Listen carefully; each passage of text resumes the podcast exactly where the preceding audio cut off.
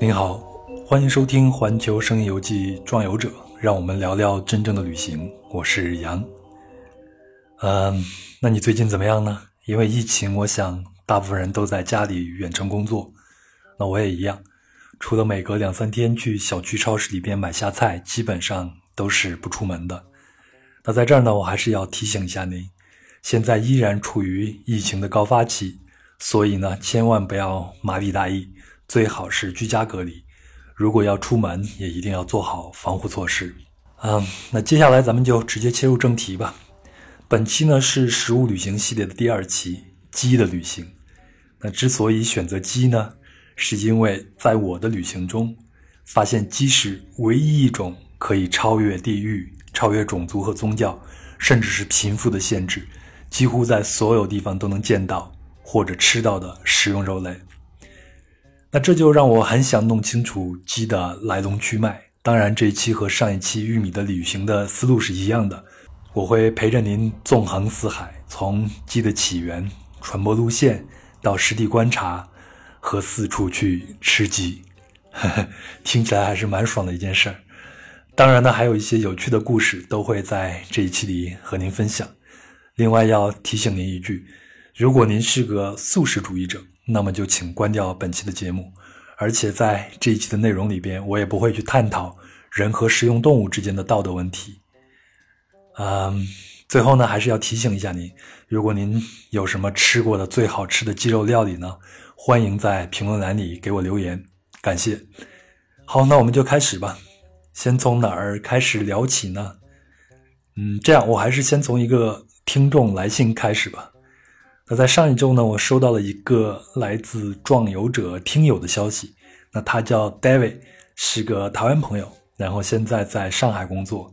他以前曾经在危地马拉生活过两年，所以他告诉我在壮游者第十二期关于危地马拉的分享中，对于中美洲特色交通工具 Chicken Bus 这个名字的来历，还有另外一种更接地气的说法。按他的说法就是。如果没有和当地人有长时间的接触，你是不会了解的。那他跟我说呢，Chicken Bus 并不只是因为这种交通工具的外观颜色，以及当地人会带着活鸡乘车等原因，而是因为危地马拉当地最有名的一种啤酒叫做 Gallo，也就是 G A L L O，也就是公鸡的意思。所以当地最有名的啤酒就是公鸡啤酒。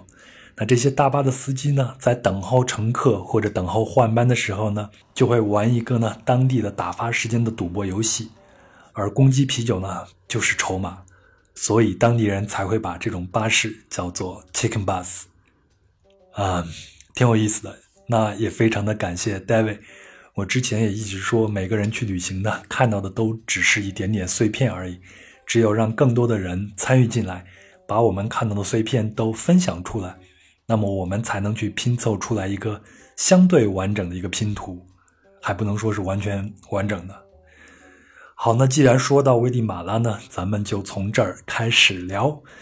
啊，因为危地马拉有至今让我念念不忘的，觉得是世界上最好吃的烤鸡和炸鸡。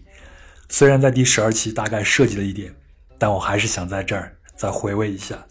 那先说我是怎么知道危地马拉有这么好吃的烤鸡的？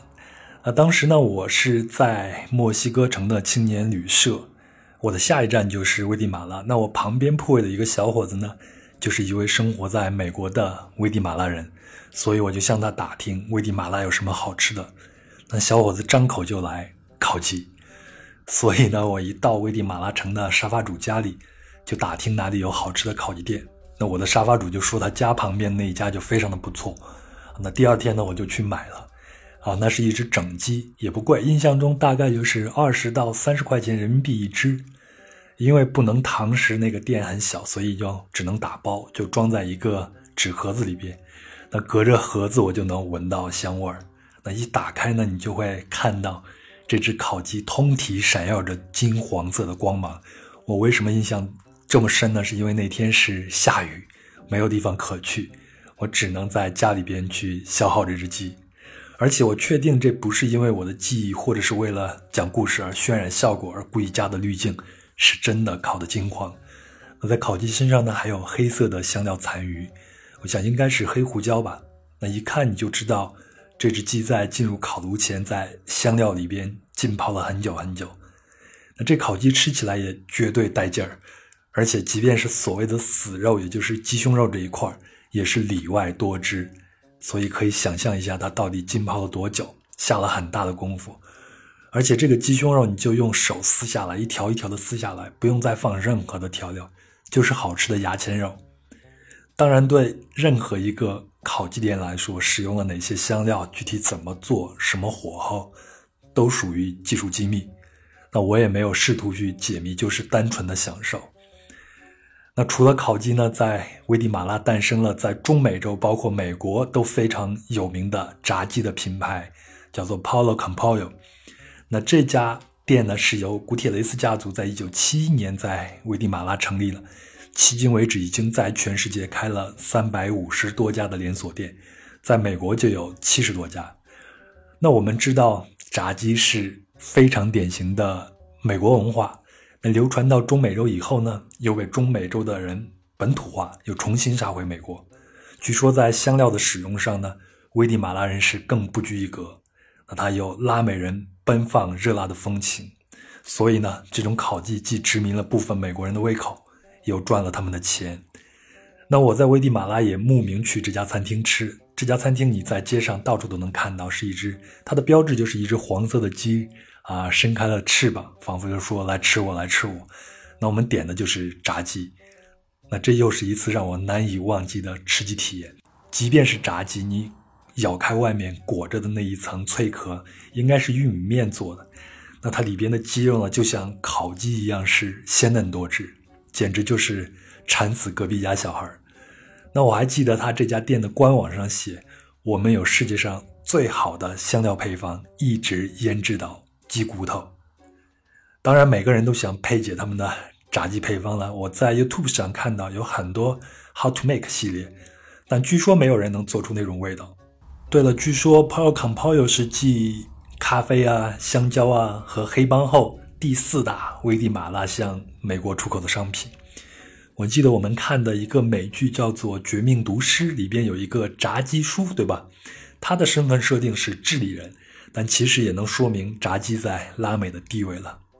那这就是我在中国以外吃到的最好吃的鸡肉料理。那为什么说是中国以外呢？因为我不敢加上中国这个范围，怕惹麻烦。因为，因为你知道，就按我们的烹饪的种类来说，没有哪个国家能有中国多。那我说了大盘鸡、辣子鸡不服，那我说了道口烧鸡、德州扒鸡不服，那我说了椒麻鸡、黄焖鸡又不同意。所以咱就算了，反正这些你都能在国内吃得到。咱们就说说外国的这些玩意儿。好，那接下来我就按鸡的诞生地及传播路线为线索，把我去过的和我吃过的和大家分享。哎，其实我觉得我应该做一个吃播，对吗？聊到哪我就坐在那儿吃十几分钟，您就只听声音就好了。但是我还真没有这种准备，以前也没有想到要做播客，所以也没有收集素材，我就只能我来说，你来想象了。听起来好像咱们双方在相爱相杀呢。那在开聊之前呢，我们先解决一个长久以来连最优秀的哲学家都感到困惑的问题。那在这个世界上，到底是先有鸡呢，还是先有蛋？当然，哲学家解决不了的问题，进化生物学家会给出我们答案。因为在家养鸡出现之前，世界上就有一种原鸡。那这种原鸡呢，是家养鸡的祖先。原鸡会下蛋，而且这种原鸡的祖先也会下蛋。那原鸡的祖先的祖先呢？可以一直追溯到恐龙时代，甚至比恐龙时代更久远的年代。好，那答案就出来了。很显然，蛋出现的更早，对吗？因为我们是按家养鸡来说的。那接下来就是鸡的祖先，原鸡到底是从哪儿来的呢？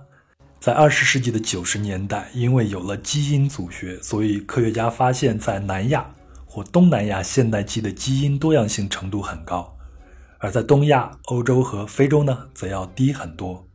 所以，普遍认为对原鸡的驯化始于南亚或东南亚一个独立的区域。那也有一些研究人员非常准确地指出，鸡是在公元前两千五百年到两千年的青铜时代。那公元前两千年大概就是中国的夏朝了。鸡呢是出现于印度河流域。那哪里是印度河流域呢？那印度河是在现在的巴基斯坦境内，曾经孕育出过印度河文明，但在印巴分治之前呢，都属于印度。所以，达尔文会认为鸡是起源于中印度。那在公元前两千年的美索不达米亚地区，那也就是现在的大概在今现在的伊拉克境内，楔形文字泥板中记述的麦路哈之鸟，可能就与鸡有关，因为麦路哈一词。本身就被认为是印度河流域的古称。那另外一些研究人员都倾向于认为鸡的起源地在印度河以东，也就是今天的南亚和东南亚的印度啊、斯里兰卡呀、孟加拉国呀、泰国呀、缅甸呀、越南呀、印尼等地的森林里。那这些地方到现在还生活着几种原鸡的亚种。那我们中国也有专家学者发现，那中国也有三种原鸡的亚种，分别是岭南亚种。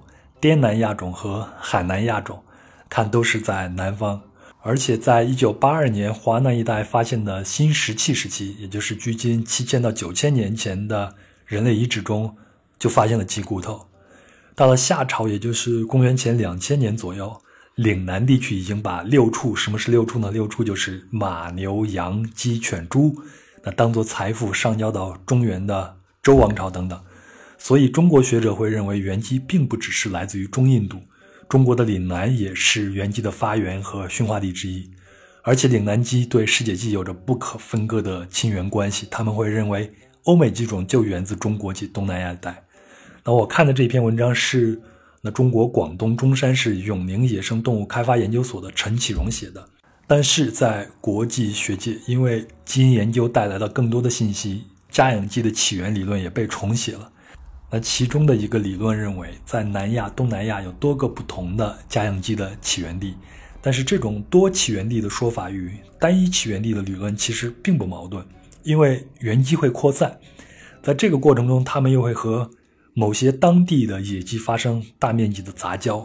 那现代鸡的基因组呢，包含了一些遗传的痕迹，这些痕迹就是原鸡和其他近亲关系的禽类以及其他普通禽类杂交而留下的。所以呢，国际学界的结论是，南亚就是包括印度啊，还有东南亚，仍然最可能是鸡的起源地。那家养鸡就是从那里出发，踏上征服世界的道路的。那接下来，既然鸡最有可能是起源于南亚和东南亚，我就顺着这条旅行路径，咱们一边吃鸡一边聊下去。我们就先说印度吧。我记得在这次疫情的爆发前。我和女朋友在外面吃的最后一顿饭就是印度菜，我还是蛮喜欢吃印度菜，过一段时间都想吃。呃，当时吃的是北京的恒河餐厅，我点了一个叫大概叫沙奇科尔玛的一个咖喱菜，它里边的主菜呢是鸡，然后是用腰果呀、肉汁煮熟的无骨的鸡块，最后再配菠萝做点缀，所以这道菜算是甜菜。当然，如果你不太喜欢咖喱那么辣的味道，那这道菜还是一个不错的选择。我也是第一次吃，感觉鸡肉用这种方法做还不错，但是吃多了不行，还是有点腻。我我自己是不太喜欢甜口的。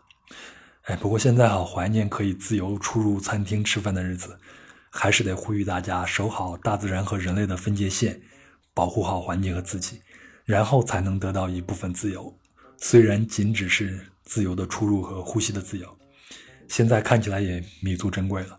好，那继续说印度。我曾经在印度旅行差不多一个月，几乎所有的肉类补充都是鸡肉。那在小餐馆里吃饭呢，最喜欢的也是黄油鸡。嗯，同样的理由，因为跟其他的咖喱菜比起来呢，黄油鸡的辛辣呢非常的温和，它又有奶油味和咸味，非常的利口。那这道菜其实不是一个传统的印度菜，它。出现的时候大概是在一九五零年，是在新德里出现的新菜式，呃，所以你一看黄油就知道，在我们南亚地区，啊，在英国人来之前应该是没有这种东西的，所以现在这道菜已经是印度本土以外最受欢迎的咖喱菜了，你几乎进每一个印度餐馆里边都能点到它。那我在印度的普通餐厅呢，菜单里边能看到的最多的肉类也就是鸡肉和羊肉了。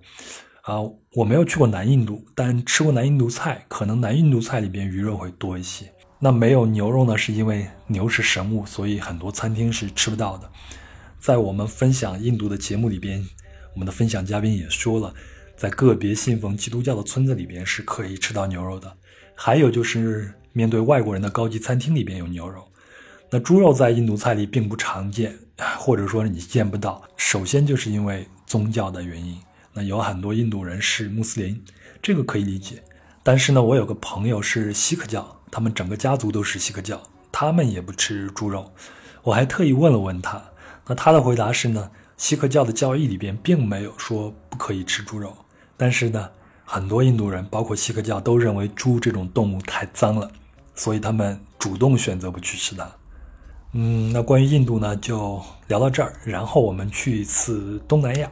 东南亚我去的国家呢并不多，但是马来西亚我很喜欢，去了两次，主要是大马太好吃了。在我的观察里边呢，在马来菜里边用鸡肉做原料的主菜非常非常多。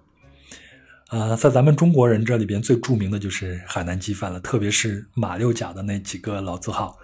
也，说到这儿就有意思了，我在前头也说了，海南有原鸡的亚种。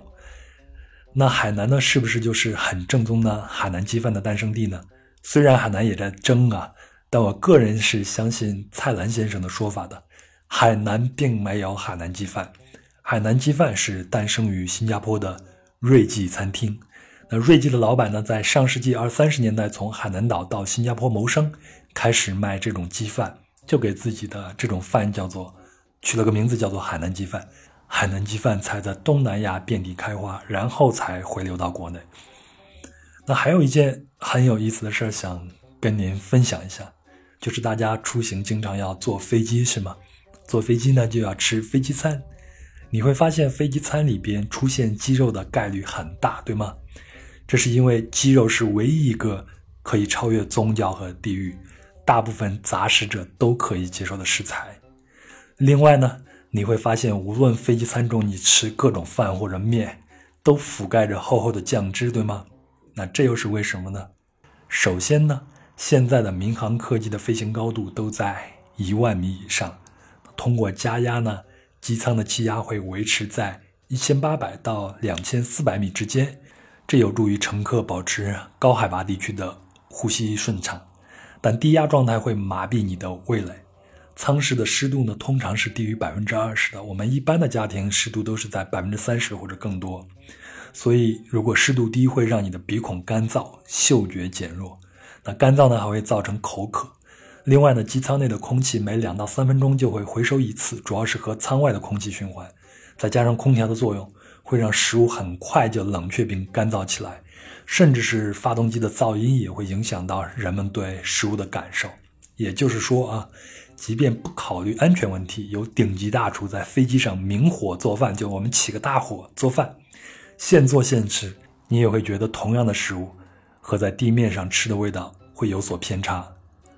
所以呢，科学家们对飞机餐做了不少研究。德国有个研究院就搞了一个旧式的空中客车的前半部分，然后把它放到一个低压舱中，模拟飞行舱的环境。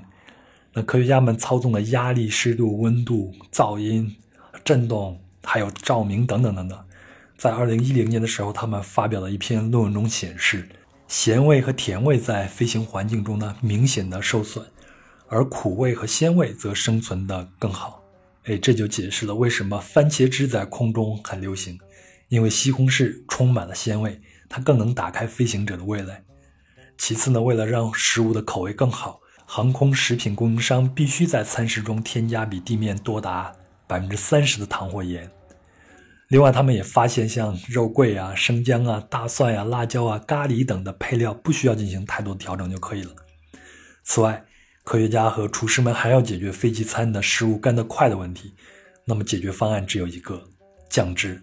所以，这就是我们吃到的飞机餐大多数都覆盖着厚厚的酱汁的原因。啊，我们聊这些好像跟鸡没有关系，是吗？接下来就有了。那我们都知道，马来西亚最著名的沙爹烤串，也就是腌好的鸡肉、牛肉或者是羊肉，烤好以后呢，要蘸上一层厚厚的沙爹酱一起入口，那味道简直了。那沙爹酱呢，就是有很多的香料，比如姜黄啊、八角啊、花椒啊等等，就有点像咖喱。还有很重要的就是花生酱、椰酱和小虾一起做成的。所以呢，这种沙爹烤肉串作为飞机餐，既有民族特色，又能保持风味了。那二零一八年因为工作的关系呢，我曾经参观过马航的飞机餐的中央厨房，对，就是那个出事的马航。哦，那一飞机的人到现在还没有下落，啊，为他们祈祷一下。当时呢，我在巨大的中央厨房看到了令我大开眼界的一幕，就是专门有一个鸡肉串烤制间。原来这些肉串真的是啊人工在炭火上烤制而成的。我以前一一直以为是机器烤的呢，但这次确定真的是人工烤的。两名厨师要同时烤制上百串的鸡肉串。一手拿扇子控制火势，一手掌握肉串的火候。那他们一天要烤出大约是一万六千串，然后烤好的肉串会马上就送入到冷藏室，再经过配餐送上飞机。那在飞机上再经过加热，配合沙爹的酱汁，就成为非常有特色的飞机餐了。好了，有点扯远了。总之呢，鸡和鸡肉在原产地南亚和东南亚地区都是非常有地位的。好，咱们继续往下走。鸡呢，传入欧洲是青铜时代，已经从印度河流域传到了伊朗。在伊朗，我要稍微停一下，因为我是中东菜的爱好者。呃，但是在伊朗，我个人感觉可真没有太多好吃的。那我一个做餐饮业的朋友也说，即便是在伊朗的饭店里，反反复复也就十几道菜品。我是没有进大饭店吃，平常都是在街头或者旅馆里面吃。很多时候我都能吃到藏红花米饭配一份用香料炖的鸡肉，可能是鸡腿或者是啊鸡胸什么的，吃起来也还行。但是啥东西你都不能天天吃。那在伊朗街头也很容易能看到烤鸡店，但是我感觉在伊朗啊，包括接下来我去的呃约旦呀、黎巴嫩呐，吃的烤鸡呢都是干巴巴的，不好吃，完全没有办法跟危地马拉的比。当然这是相对来说。好，那到了伊朗呢，鸡又从中东沿海岸线一路旅行到希腊，再越过爱琴海到达意大利，而另一条路线可能是从中东向北，穿过塞西亚。塞西亚呢，就是通过地图看，也就是中东的上头，到了俄罗斯南部，然后再向西进入中欧。但是还有一种可能，就是鸡呢，就是从中国的出发一直北上，穿过俄罗斯南部进入到欧洲。非常有意思的是，人们最初带着鸡一起旅行进入到欧洲的目的，并不主要是为了吃鸡肉或者鸡蛋，而是为了娱乐，就是斗鸡。啊，这种娱乐在古希腊是非常的流行，也传遍了古罗马帝国。在荷兰的费尔森和英国的约克多尔切斯特和希尔切斯特等地的考古发掘物中，发现斗鸡的比例也特别的高。尤利乌斯·凯撒在《高卢战记》中曾写道。不列颠人认为食用鸡肉是违法的，但是为了嬉戏取乐，他们也养鸡。还有一个传说是，大概在公元前五世纪的前五十年，是古代希腊人和波斯人的战争。波斯就是现在的伊朗啊，主要是波斯人为了扩张版图，这场战争打了半个世纪，最终希腊获胜，希腊城邦国家和制度得以幸存下来，而波斯帝国却从此一蹶不振。那这次战争对东西方经济与文化的影响远大于战争本身，所以传说在战争开始后的几年，一位雅典将军在率军迎战波斯军队的路上呢，就突然发现路边有两只公鸡在打架，于是将军就让整个军队停下来，他还召唤自己的部下过来，并发表了慷慨激昂的演讲。那大概的意思是，看呐。这些人不是为了自己的家神，也不为祖先、荣耀、自由或子女的安全而战斗，而只是因为一个人不会让步给另外一个人。那这番演讲之后肯定是打了胜仗，所以我看到的这个故事中，把这次和斗鸡的偶遇称之为拯救了西方文明，可见当时斗鸡在那个时代有多么重要的一个寓意。啊，在古罗马时代也是如此，鸡最大作用是算命。尤其是在战时，那军队呢都会带一只鸡，在开战前会仔细观察鸡的行为，如果这只鸡的精神良好、食欲旺盛，那就意味着胜利即将到来。那有一个记载是公元前二百四十九年，那是一场海战，军队里的鸡呢就没有食欲，也不吃东西，所以一个恼羞成怒的军官就把鸡扔到了船外。果然，那一场海战他们就被击败了。那其实一直到现在呢，斗鸡在一些地方还都是很流行的活动，一般都是赌博用的。我在西双版纳的景洪市就有一次偶然就闯进了一个斗鸡场，当然在版纳那边是合法的，因为他们是少数民族嘛。在美国呢，斗鸡是非法的。那一直到2008年，路易斯安那州是最后一个禁止使用斗鸡的州，但在世界各地依然有合法或者啊非法实行的这个地区。所以说，斗鸡可能是世界上最古老的一项运动了。我前段时间还看新闻说，印度有一个地区呢，斗鸡他们是把刀片绑在鸡爪子上，但是那一天那个鸡没有互相去斗，而是转身就去攻击人群，造成了十几个人的重伤，其中还有一个因为感染伤了以后的感染，嗯，就生命垂危，可能是鸡对人类的一个反攻吧。嗯，但是我们还有一个问题啊，就是。为什么那个时代的人喜欢斗鸡，而不怎么流行吃鸡呢？其实是吃的。中国古代人吃鸡，西方的古代人也吃鸡，但是在二十世纪大规模工业生产出现之前，鸡的经济和营养贡献对人类来说是微不足道的。那时候的鸡也不像现在这么肥大多肉，但是还是进餐桌的。在地中海周围呢，考古挖掘发现了大约公元前八百年的鸡骨头。鸡肉呢是罗马人的美味了，农民也发明了一些给鸡增肥的方法，比如有些人会用小麦面包啊浸泡在酒里，然后喂给鸡，所以最后就导致当局宣布这些行为是非法的，因为罗马共和国认为这太过于奢侈，而且道德败坏了，于是，在公元前的一百六十一年，啊，就限定将鸡肉的消费限定啊，就是每餐一次。我觉得应该是每一个餐桌一只，而不是每个人每次只能吃一只。那但那同样是奢侈。但是还有一个前提，就是这只鸡并没有被过分喂养过。可是你现在去意大利吃吃看看，关于鸡肉的料理就太多太多了。当然，这都是出现在大规模工业化生产之后。这个话题我们后面会再聊。那在欧洲呢，另外一个关于鸡的故事跟料理没有关系，是跟宗教有关。嗯，你有没有发现，或者你看电影的时候会发现，在欧洲的很多教堂塔楼都有一个装饰成风向标的公鸡呢？我之前对这个形象很好奇，所以就特地查了一下资料，看到了一篇文章里边写了原因。嗯，我不太了解基督教，所以只是转述一下这个故事。这个故事是在耶稣被抓之前的那个晚上，他同门徒呢在克西马尼园一同祈祷，耶稣预言。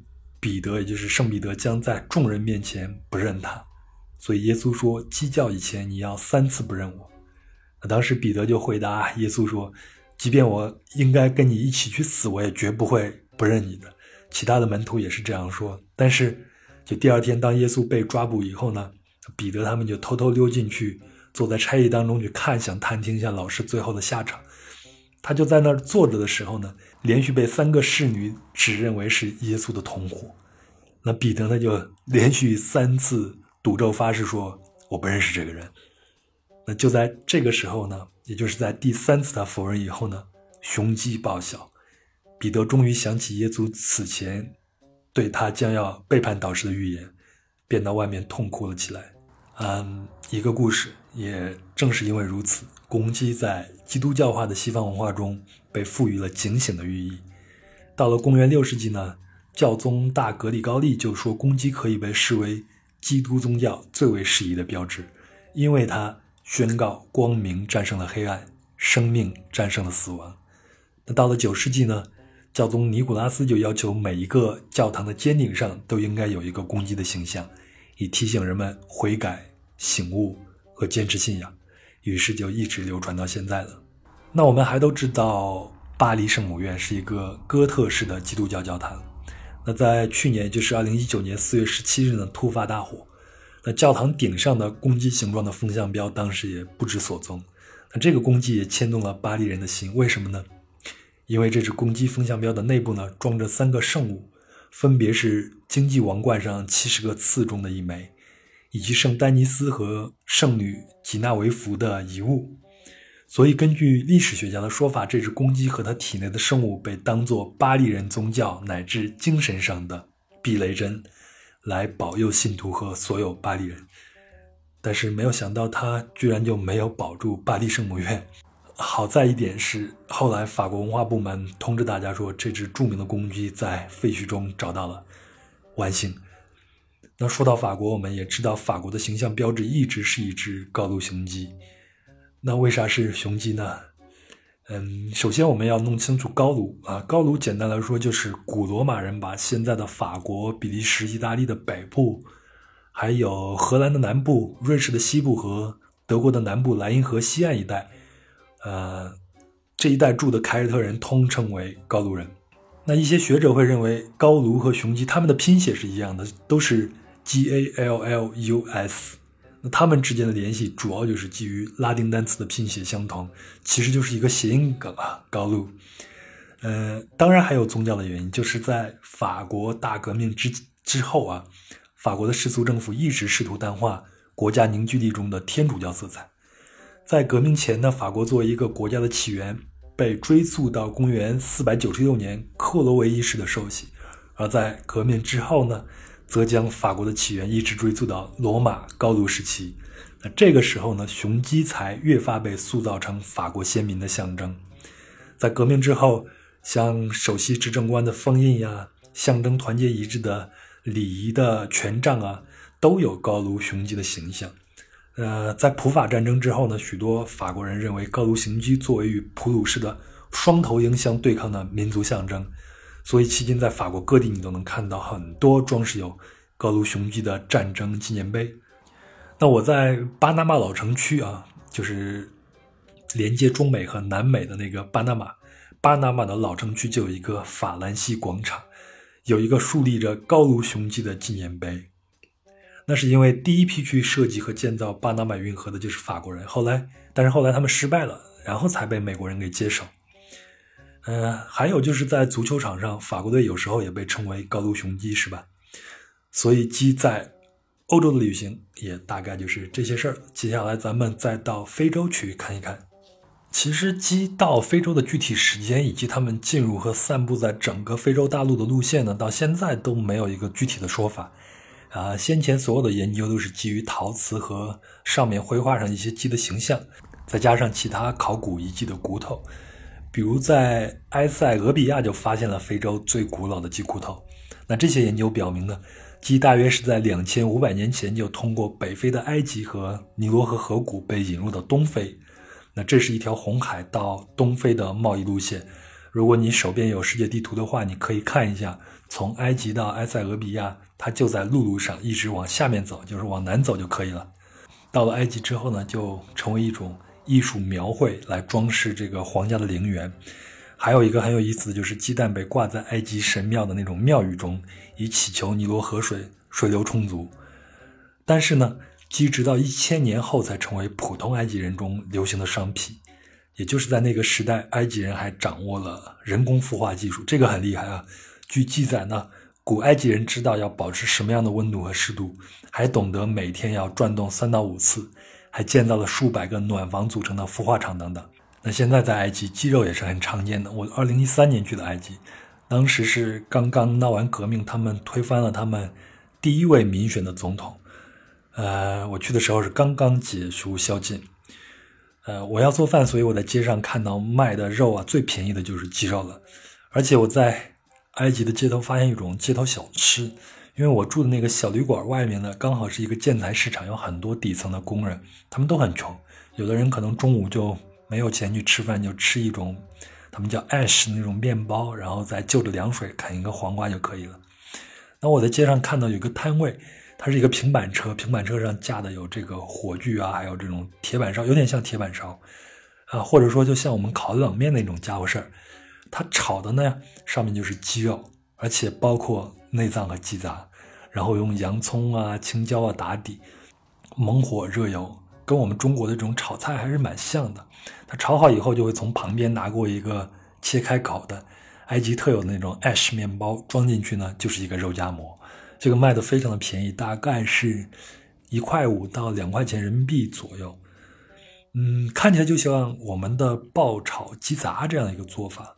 你知道我在国外还真是只有在埃及见过，应该是很多在西方世界他们是不吃内脏的。所以我觉得大家如果有机会去埃及呢，也可以多在街头吃一吃。不光是埃及，去任何一个地方都可以去街头吃一吃，体验一下民情。也许你会对当地会有更多的一个了解。那在非洲呢，我只去过东非的几个国家，没有去过中非和西非。在东非，鸡肉是非常常见的食材了，在乡村甚至是城市里，经常能看到鸡在街上溜达。嗯。另外呢，你看咱们这边街头的这种烤串大多是牛羊肉，对吧？但是在东非呢，烤串基本上都是鸡肉串在坦桑尼亚，这种烤串叫 mishkaki。那 mishkaki 肉串呢，是要用橄榄油、柠檬汁、番茄酱、大蒜、香菜，我记得还有小茴香、姜黄，还有来自印度的玛莎拉，也就你也可以理解成咖喱粉，就是那种红色的，在烤之前要好好的腌过，然后再烤熟了吃。非常的好吃，味道很好，所以去了一定要去街头多吃一点东西。好，那接下来就是大洋洲和美洲。那聊到这儿呢，你也可能发现了鸡的发展史是与人类历史紧密联系的。所以是不是说我们只要弄清楚鸡的一些事件，就能帮助我们理解人类的一些行为，特别是人口迁移，对吧？那么遗传学家对现代和古代鸡的线粒体 DNA 进行了研究。发现鸡被引入波利尼西亚，波利尼西亚差不多就是现在大洋洲及太平洋上的一些岛屿了。那鸡呢，到达波利尼西亚是在史前社会，然后就会自然的认为这些擅长航海的波利尼西亚人就带着鸡一路向东迁徙，越过太平洋，然后登陆复活节岛和南美洲。那我们知道呢，复活节岛离智利的海岸线还有三千多公里，智利就在南美洲了。呃，我去过复活节岛。复活节岛最早的居民呢，就是远航过来的波利尼西亚人。据说第一批过来的人就带着鸡和猪等动物。那在复活节岛上，我还看到岛上还有很早很早很早以前的鸡舍的遗迹，啊，就是用石头垒成的。然后他们把鸡关进去，整个石头垒得很，啊，整个石头呢垒得很严实也很高，只留一个小洞供鸡出入。到晚上鸡回笼了。就把那个洞给堵起来，呃，据说他们也不会去拿鸡蛋，而是让鸡蛋孵出更多的小鸡来。那这是不是就说明在哥伦布之前，来自太平洋的波利尼西亚人就与美洲大陆上的人有过接触呢？毕竟复活节岛离南美洲大陆是三千多公里，波利尼西亚人能够飘到复活节岛上，也有可能带着鸡飘到南美大陆，是吧？逻辑上是这样的。但是在对鸡所做的最新的研究中，科研人员进行了非常仔细的检查，却没有发现史前社会人类迁徙的这条路线。事实上，复活节岛和南美洲鸡的 DNA 与南亚和东南亚鸡大不相同。从根本上讲，南美洲的鸡呢是欧洲鸡的一个分支。那这种说法与鸡是在哥伦布时代之后从欧洲引入美洲的说法是一致的。但这个并不能完全证明波利尼西亚人之前与南美洲并无接触。毕竟，在欧洲人抵达新世界以前呢，甘薯就从南美洲传到了波利尼西亚群岛。但要证明在哥伦布之前两个大洲的人就有了接触，就得从美洲或波利尼西亚找到哥伦布时代以前的，啊骨头开始。他们还要有 DNA 融合的证据，而这一证据呢，当下还很难找到。总之呢，现在的美洲大地，包括南美、中美和北美。啊，鸡也是非常常见的家禽和食材，在菜品上，鸡肉料理也是百花齐放。我最开头就讲了危地马拉的烤鸡和炸鸡，嗯，现在想起来还流口水。另一个另一个值得一说的是，我在秘鲁吃的鸡汤面条。呃，因为除了中国、东亚和东南亚以外，我是很少见到有汤面这种形式的，秘鲁是个例外。嗯，我就在库斯科的市场上看到的，店家会将煮好的鸡放在台面上以吸引顾客。那一个巨大的锅里边就煮着鸡汤和面条，面条用的就是那种意大利的 spaghetti，就是细面条了，就跟咱们的挂面一样，但是不会煮烂，也不会坨起来，用碗盛了鸡汤和面条，再放上鸡肉啊、木薯啊和酸泡菜，味道呃鲜香辛辣，欲罢不能。怪不得这道食物在秘鲁，呃，就直译过来叫做“唤醒死亡”，就是能迅速的恢复能量。很多人会在晚上喝完酒以后呢来吃一碗。那这个跟咱们中国其实差不多的。我知道兰州人出去喝完大酒以后要去吃碗拉面什么的，很多地方都是这样子。那这种汤面大概是在一九五零年才出现，是在首都利马出现的。那我看了一篇介绍它的来历的文章中写道。有着与东方文化的融合，它才会用到中国的葱和姜。另外要说一句，在秘鲁姜的发音和中国的姜的发音几乎是一样的。呃，当然我们知道中国人在一八四九年就被作为劳工引进到秘鲁了，这是另外一个故事。但是，一直到现在，有华人血统的秘鲁人大概是两百五十万，占秘鲁总人口的百分之十。中餐在秘鲁的地位很高，街头到处都能看到。吃饭的中餐馆子，那个吃饭的就是 C H I F A，嗯，它也就是广东人说的吃饭那个意思。所以在那边，你只要看见吃饭，就知道这是一个中餐馆子。即便我看的文章里边没有明确写，但我也认为这种做法依然是来自中国，最起码也是一道融合菜。好怀念那个鸡汤面，特别是里面的木薯和泡菜。嗯，顺便呢，也自然从南美过渡到北美了。因为很多人可能不知道，在美国也有鸡汤面，而且很多美国人是在感冒时就一定要来一份鸡汤面。我看到一种说法是，在童年所有疾病的最终治疗方法，无论是感冒、流感，还只是彻头彻尾的感觉不舒服，鸡汤面似乎总是会让情况变得更好一些。呃，我刚去美国的时候也不知道，我记得是第一次去啊，在普通超市里边看到了很多的方便面。就是我们说的杯面，其中一个货架上摆了很多的 chicken noodle soup。我还说这都是我小时候喜欢的口味，就鸡汤面吗？难道亚洲人的势力都这么大了，让美国的普通超市里边就摆这么多的方便面？然后我就买了一盒回去吃。当时我在 Airbnb 的房东看到我在泡面，就很疑惑的问：“为什么你吃这个呢？”我还回答：“因为因为我喜欢呀。”现在想想，可能房东是在问你：“你是不是生病了？没病你吃这个干嘛？” 所以当时我并不知道，后来知道了这个习惯后，才明白过来他为什么这么问。那在美国呢，这种鸡汤面非常的廉价又普及，据说几乎每一个饭店都有售卖，甚至肯德基等快餐店也会提供。那美国的鸡汤面很清淡，一般他会用鸡胸肉或者鸡腿大火煮个三十分钟啊，不像咱们这儿一煮就煮那么久。然后美国人还会再加点面条啊、胡萝卜和芹菜，如果更讲究一点，还会加点洋葱啊、月桂叶呀和香芹等等。那这种鸡汤真的会对感冒这种病有效吗？你看咱们中国人有的也会在感冒时喝鸡汤，说喝了能增强体质、抵抗病菌，这是真的吗？那我最近看了一个生活在美国的医生的科普，说鸡汤第一是可以保持水分，充足的水分会让人体有充足的代谢能力，帮助免疫系统充分运作，也能够帮助已进入体内的病毒通过大小便呀和流汗的方式大量排泄出去。另外呢，温暖的汤汤水水有助于缓解咽喉肿痛和鼻塞，还有就是胡萝卜呀、芹菜呀，可以大量的提供维生素和纤维素，所以感冒时吃一份鸡汤面，确实对身体和病情的缓解是有好处的。那除了鸡汤面，在美国鸡肉料理就没有什么可说的了吧？因为鸡肉在美国人的饮食里边太重要了，炸鸡就是从这儿啊成为一种流行文化走向世界的。在中国也同样如此，即便是在辣子鸡、黄焖鸡、棒棒鸡、大盘鸡、三杯鸡、啤酒鸡等等等等的包夹之下，美式炸鸡以及基于美式炸鸡的变种菜也占不少的地位，特别是在大城市里边。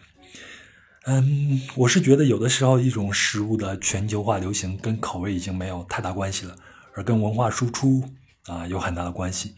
比如，我一直认为中国的肉夹馍呀、春饼啊是非常符合部分欧美人边走边吃的习惯，口味也是绝对不差。但是在西方世界里边，同类型的食物里边，目前是绝对打不过烤巴巴，也就是起源于柏林街头的所谓的土耳其肉夹馍的。嗯，但是在欧美中餐也有比较流行的菜式，就我们就说鸡肉料理吧，都看过《生活大爆炸》，所以。谢耳朵最爱的就是陈皮鸡，对吗？那种酸甜口的特别受西方人欢迎，所以呢，宫保鸡丁也是西方人熟悉的中国鸡肉料理。我记得大概是二零零三年嘛，皇马是第一次访华，因为我以前是做体育报的，就听足球记者说，皇马巨星齐达内、贝克汉姆、罗纳尔多，呃，还有飞哥呀，最喜欢的中国菜就是宫保鸡丁，而且有一个人是谁，我给忘了，他最喜欢的吃的是宫保鸡丁里边那个花生米。我也是，所以我们也知道这些中餐到了欧美社会都会做一点变化，以适应当地人的口味。除非万不得已，我们中国人去那边旅行是绝对不会选择去吃这种中餐的。但是对我来说呢，有一样非常的例外，我非常的想吃，那是因为我去了美国几次都没有吃上，以后有机会一定要吃一次，那就是左宗棠鸡。为啥想吃呢？是因为。你像宫保鸡丁啊，你在国内都能吃到，对吗？你能国内能吃到正宗的，但是左宗棠鸡这一道被《纽约时报》誉为世界上最著名的湖南菜，你在中国在湖南是吃不到的，因为发明这道菜的厨师彭长贵先生，在一九四九年时到达台湾，他本身是湖南人，那左宗棠呢也是湖南人。据说是在一九五二年，台湾一个将领为了招待美国海军上将，也就是第七舰队司令阿瑟·威廉·雷德福时，彭长贵是主厨。因为要连宴三天，第三天呢，为了让客人换换口味彭长贵临时起意将鸡肉切成大块，先炸到金黄半焦状，然后再下酱汁佐料，热炒做成一道新菜。那美国人很喜欢这道菜，就问他菜名。可能是彭长贵一看在座的都是将军啊，而左宗棠又是湖南将军，就随口起了个名字叫做左宗棠鸡。那到了一九七三年呢，彭长贵就去美国发展了，在纽约曼哈顿东四十四街开了彭园餐厅。那有很多外交官就慕名前去，特别是有一次建筑师贝聿铭邀请基辛格来这儿吃饭，基辛格中国人的老朋友，喜欢上了左宗棠鸡，以后就经常来。那这道菜也成为一个招牌。后来就被《纽约时报》《华盛顿邮报》一报道，就名声大振，左宗棠鸡也成为美国人眼里边的头号中餐。但我估计，当中国人改革开放以后，听到这道菜的消息以后，知道美国头牌中餐叫左宗棠鸡，估计也是一脸懵逼。那左宗堂鸡还有一部纪录片，有兴趣的可以找来看一下。我还特意看了食谱。那正宗的左宗堂鸡呢？我想这个正宗也只能以彭长贵为准了吧。那就是要用去骨的鸡腿肉，再用酱油、太白粉腌制，连皮切丁成块儿，再下油锅呢炸至外干内嫩，然后再用葱泥啊、姜泥啊、蒜泥啊、酱油啊、醋啊、干辣椒等调味料下腿肉一起翻炒而成。你就看这个食谱，好像有点，呃，炒烤肉的那种感觉，对吗？而且料很足，你看这些调料做出来，什么都应该很好吃。所以我就一直很想尝尝这道在美国最著名而在中国却没有的湖南菜到底是什么味道。嗯，聊到这儿，我突然想起来一个事儿，就是去年大董烤鸭在纽约开的分店宣布倒闭，应该是去年底的时候。当时我看到很多评论，有说大董的菜不够正宗的，也有说这些菜到那边是很正宗，但是那边的人不适应的，还有人说这个菜品弄得中不中、洋不洋的。嗯，我也是听播客，我忘了是哪个播客，应该是忽左忽右，我自己很喜欢的一个播客，也推荐给大家听。其中有一期就聊到饮食文化，我记得大意是这样的：在西方美食界呢，评价一家高级餐厅的标准，大董餐厅在那边定位的是啊高档中餐馆。那评价啊评价一家高级餐馆的标准呢是创意，是融合。比如，如果你能把中国菜和南北菜完美的融合在一起。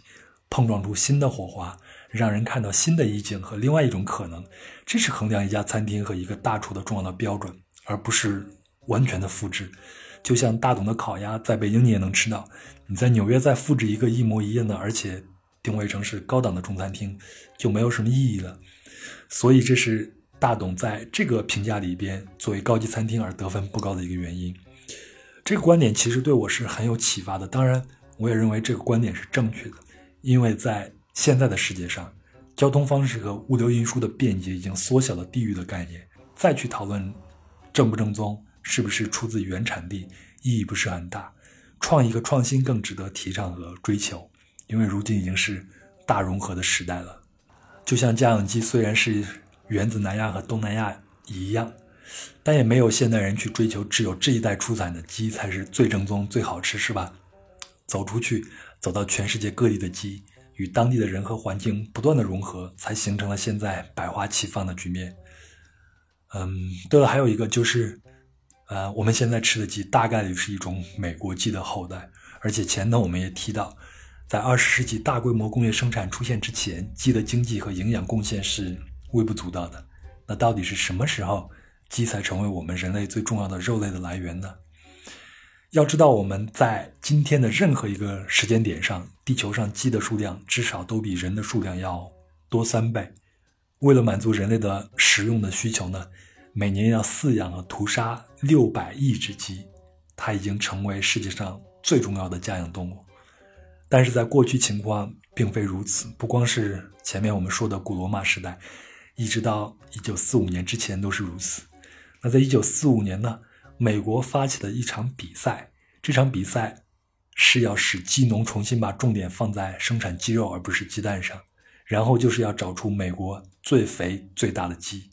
那这场比赛的赞助商是美国领先的家禽肉类零售商 anp 食品公司，他于1948年拍摄了一部关于这场比赛的电影，并且给它取了一个很独特的名字，叫做《明日之鸡》。这个电影我搜了一下，还没有搜到。如果搜到的话，我会告诉大家地址的。最终呢，在比赛中获胜的是红色的考尼什鸡，是与白色莱亨鸡一起交配孵化的。而后者此前呢，也就是白色的莱亨鸡，此前已经在纯种鸡那一组中获胜了。那这两种杂交鸡孵化出来的鸡蛋就是爱拔一家肉鸡，名字非常的怪，叫爱拔一家。那艾巴一家原来是一个小农场，主营的是水果蔬菜，鸡的孵化只是副业。但这次比赛之后，它就成为了美国各孵化公司的主要供货商。到了1964年，这家公司就被洛克菲勒给收购了。然后急速的扩张，并登上了全球的舞台。呃，一九八八年呢，就进入了中国。实际上，我们中国是从一九八零年左右开始向海外去引进鸡种了。那八八年进入中国以后，就成立了公司。到现在，到现在啊，我们中国有一半的肉鸡是源于爱拔一家鸡，又叫 AA 鸡。也就是从一九四五年的比赛之后，养鸡业才转变为一个巨大的全球性的产业。它所涉及的不仅有规模前所未有的选择性繁育，而且还有极为严格的孵化控制。所以今天的鸡的孵化和养殖是完全分开的。呃，这一区分能够实现，是因为鸡蛋可以通过机器孵化，而不必依靠母鸡了。主宰这一市场呢，只有两家大型跨国公司：安伟杰公司和科宝公司。这些公司对于种禽血统的控制非常的严格，很有意思。他们对鸡群的血统要保护三代的时间，然后培育出父母代种鸡，出售给肉鸡育种场，在那里不同基因谱系的鸡被放在一起孵化，进行最终的混合。孵化出来的小鸡会被运往肉鸡成长养殖场，甚至连放养的有机肉鸡也有可能是来自这些工业化的孵化场啊。当然，还有一些规模较小的孵化场，专门孵化生长期较长的小鸡，供应传统市场和有机鸡肉市场。然而，我们前头说的这些肉鸡呢，绝大多数的鸡的生长周期都很短，从出生到被屠宰，大概只需要六周时间。我们现在吃到大部分鸡都是这样速速生出来的，啊，也可以说，它们被人类精心培育出来的唯一的目的，就是成为餐桌上的食物。而我们中国本土驯化的最常见的肉用型家鸡的品种是黄羽鸡，也就是三黄鸡了。还有就是芦花鸡和乌鸡。我记得我们家小时候是养的有肉鸡，有三黄鸡，还有芦花鸡。哎，我想想，小时候养鸡还是蛮有乐趣的。但是要杀它们的时候，我自己不敢，然后大人去杀。虽然你心里边还是有点不舍，因为你要天天的去喂养它们，但吃鸡肉的时候还是很爽。人这种动物实在是太可怕了啊！我们还继续说，就是我们中国本土驯化的这种家鸡品种，生长周期长一些，在市场上就卖得更贵，而且对口感很挑剔的人会认为散养鸡或者没有经过现代工业体系饲养鸡会更好吃。而另一些人则会认为工业肉鸡经过了严格的检疫检验会更安全，而且营养价值上也没有什么差别。当然，最终你选择相信什么观点，你就是哪一种人了。好了，本期我们就到这里吧。照例要推荐一本书，而且也是致谢，因为本期的一些资料和内容我都是引自这本书。那这本书叫做《驯化》，它的副标题呢叫做《十个物种造就了今天的世界》。作者是美国的爱丽丝·罗伯茨女士，听名字就知道这本书的主要内容是什么。但它有一个核心的价值观啊，就是人类从某种程度上自己驯化了自己，只有自己得到驯化，才能驯化其他物种。书还挺有意思，有兴趣的可以买来看一看。呃，顺便预告一下，那么我们在下一期呢，主要是想聊一聊小麦的旅行。小麦是诞生于新月沃地。就是指西亚、北非地区两河流域及附近的一连串肥沃的土地，然后就开始的旅行。我感兴趣的是小麦向东，啊，先是从馕，最后变成到了中原就变成了馒头，但是向西呢就变成了欧洲的面包，还有意大利面条。所以我们就沿着这些路线，看看小麦的旅行怎么塑造了现在的世界和我们的事物。嗯，好了，以上就是本期的全部内容。如果您喜欢本期的节目，请顺手转发给身边的朋友，这样才能够让更多的人知道壮游者的存在。也非常欢迎您能够在喜马拉雅 FM、以及苹果播客，还有云听 APP 的评论区给我留下宝贵的意见，我会一一回复。另外呢，本期的相关图文将在公众号“壮游者”里边为您呈现，请您搜索并关注“壮游者”。那壮游者也有自己的听众群，请您微信添加幺三四三六九二九九五二。那他呢就会将您拉进去，在群里边有一群有意思的人，大家在这里谈天说地，神游世界。关于您想听到哪一个目的地的节目，也请您在以上的联系方式里和我联系或者留言。最后呢，我也不知道大家现在有没有正式的复工，不管您现在在家里边还是已经开始上班，还是希望大家做好防护啊，抵抗病毒，一切顺利。我们下期见。